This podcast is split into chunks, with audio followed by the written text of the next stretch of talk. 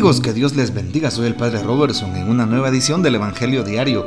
Estamos a domingo 18 de julio, décimo sexto domingo del tiempo ordinario. El texto para hoy lo tomamos de San Marcos, capítulo 6, versículos del 30 al 34. En aquel tiempo, los apóstoles volvieron a reunirse con Jesús y le contaron todo lo que habían hecho y enseñado. Entonces él les dijo, vengan conmigo a un lugar solitario para que descansen un poco, porque eran tantos los que iban y venían que no les dejaban tiempo ni para comer. Jesús y sus apóstoles se dirigieron en una barca hacia un lugar apartado y tranquilo. La gente los vio irse y los reconoció. Entonces de todos los poblados fueron corriendo por tierra a aquel sitio y se les adelantaron. Cuando Jesús desembarcó, vio una numerosa multitud que lo estaba esperando y se compadeció de ellos, porque andaban como ovejas sin pastor, y se puso a enseñarles muchas cosas. Palabra del Señor, gloria a ti, Señor Jesús. ¿Qué podemos decir del Evangelio de hoy domingo? El día del Señor, día de la Santa Eucaristía. Ojalá que puedas participar en ese momento especial en el momento más sublime de todo cristiano, de todo católico, como lo es la Santa Eucaristía. Tengo una reflexión muy hermosa del Papa Francisco al respecto del Evangelio de este domingo. El Papa nos invita a que observemos los tres verbos de este fotograma, dice el Papa. Ver, por un lado, tener compasión, por otro lado, y enseñar en tercer lugar. Los podemos llamar, dice el Papa, los verbos del pastor. Uno, la mirada de Jesús no es una mirada neutra, o peor, fría o alejada, porque Jesús mira siempre con los ojos del corazón. Segundo, y su corazón es tan tierno y está tan lleno de compasión que sabe acoger las necesidades de las personas que permanecen incluso más escondidas. Además, su compasión no indica simplemente una reacción emotiva, es la actitud y la predisposición de Dios hacia el hombre y su historia. Jesús aparece como la preocupación y el cuidado de Dios por su pueblo. Y tercero, podríamos esperar de Él que obrara algún milagro. Sin embargo, se puso a enseñarles muchas cosas. He aquí el primer pan que el Mesías ofrece a la multitud hambrienta y perdida, el pan de la palabra. Todos nosotros tenemos necesidad de palabras de verdad que nos guíen y que iluminen nuestro camino. Sin la verdad, que es Cristo mismo, no es posible encontrar la orientación correcta en la vida. Cuando nos alejamos de Jesús y de su amor, nos perdemos y la existencia se transforma en desilusión e insatisfacción. Palabras del Papa Francisco el 22 de julio del año 2018. Qué importante entonces que anotemos esta manera que tiene el Papa tan hermosa de explicarnos la palabra de Dios. ¿Qué otras Em, pequeñas aportaciones podemos hacer al texto de este día. Cómo Jesús se dirige a sus apóstoles. Así es. Recordemos que el texto de la semana pasada nos hablaba de la misión. Eran enviados de dos en dos a la misión. Hoy están regresando de esa misión. Y justo Jesús les está invitando a descansar. Todo trabajador tiene derecho a su sustento. Toda aquella persona que haya trabajado durante todo el tiempo tiene derecho a vacaciones o a un momentito de descanso. ¿Cuántos tenemos por lo menos un día a la semana de descanso? Bueno, lastimosamente muchas personas por la necesidad a veces nunca descansan, pero es siempre importante y elemental tomarse un descanso. Eso hizo Jesús y muy bien hecho y pensado. Vamos, le dice a sus apóstoles, vengan conmigo a un lugar solitario para que descansen un poco. Jesús siempre tiene la conciencia de aquellos que trabajan, Así es. En otra parte, San Pablo precisamente nos invita a que trabajemos a aquellas personas que están de holgazanes. Y dice San Pablo, el que no trabaja, que no coma, pues me he enterado de muchos que viven sin hacer nada. A eso les invito en el Señor a que trabajen con alegría y con paciencia. Es la contraparte a lo que Jesús hoy hace. Jesús ve que muchos de sus apóstoles, o mejor dicho, sus enviados, han trabajado todo el tiempo, les invita a descansar. Y San Pablo agarra la actitud contraria. Muchos han descansado demasiado y les invita a trabajar. Debemos entonces de tener cuidado de los extremos.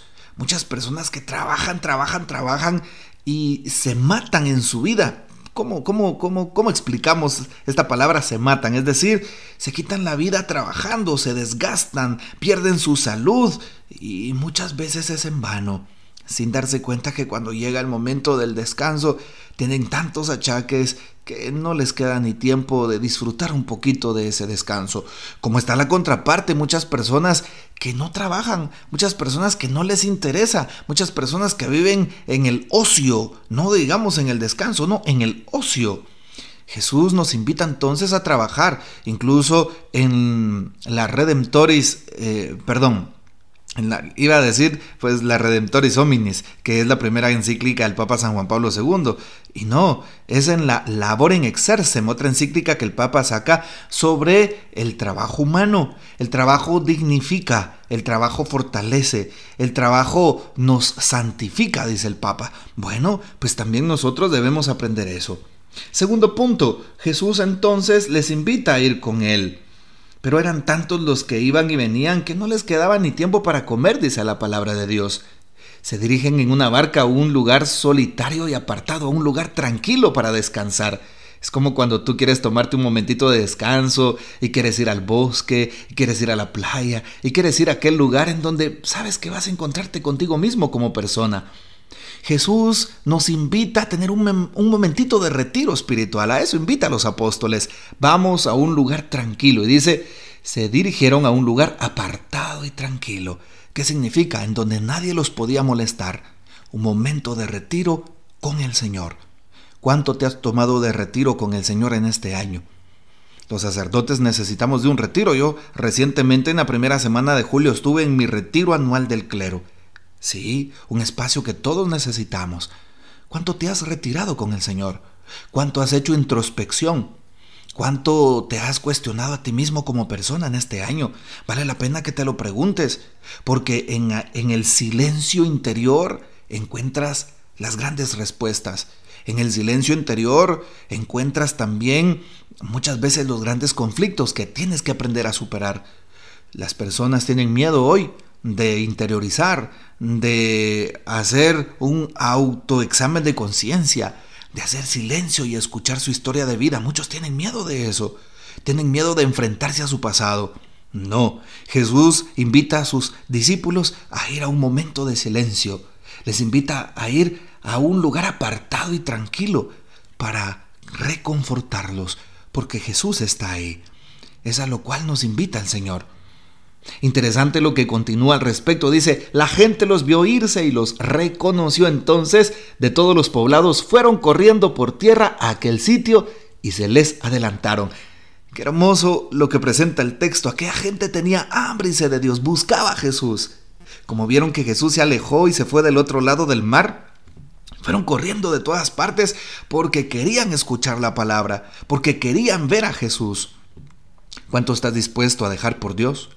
¿Cuánto estás dispuesto a recorrer por Él? ¿Cuántas personas no se desviven por tal de cumplir la voluntad de Dios, por tal de ir a la Santa Misa o a la adoración eucarística? Me llama la atención porque he ido a muchos pueblos en Guatemala en donde he hecho mi obra misionera, es decir, mi pastoral.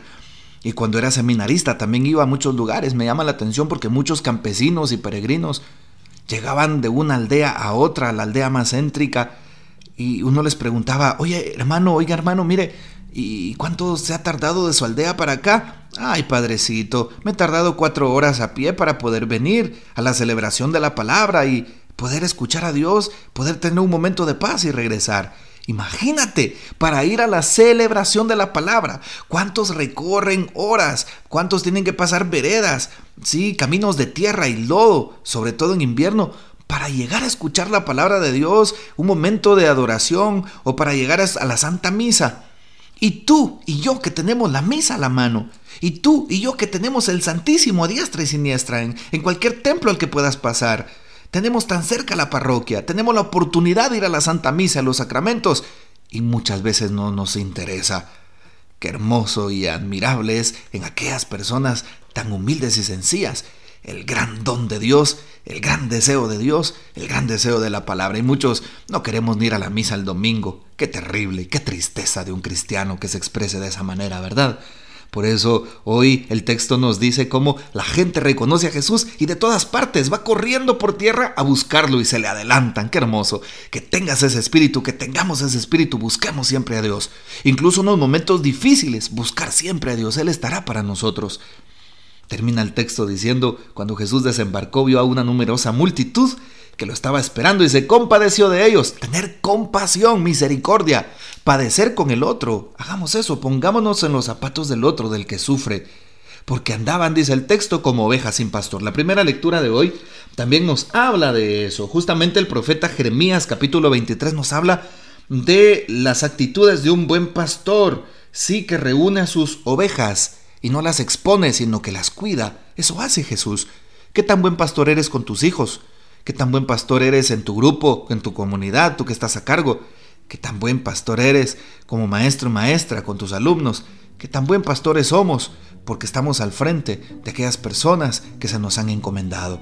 Que demos testimonio fidedigno de lo que Dios ha obrado en nosotros y que podamos guiarlos hacia la verdad. Bueno, pues que la palabra hoy siga iluminando nuestras vidas y nos siga motivando. Que el Señor nos bendiga nuestra Madre Santísima nos guarde y gocemos de la fiel custodia de San José. Hasta mañana y feliz inicio de semana. Buen domingo.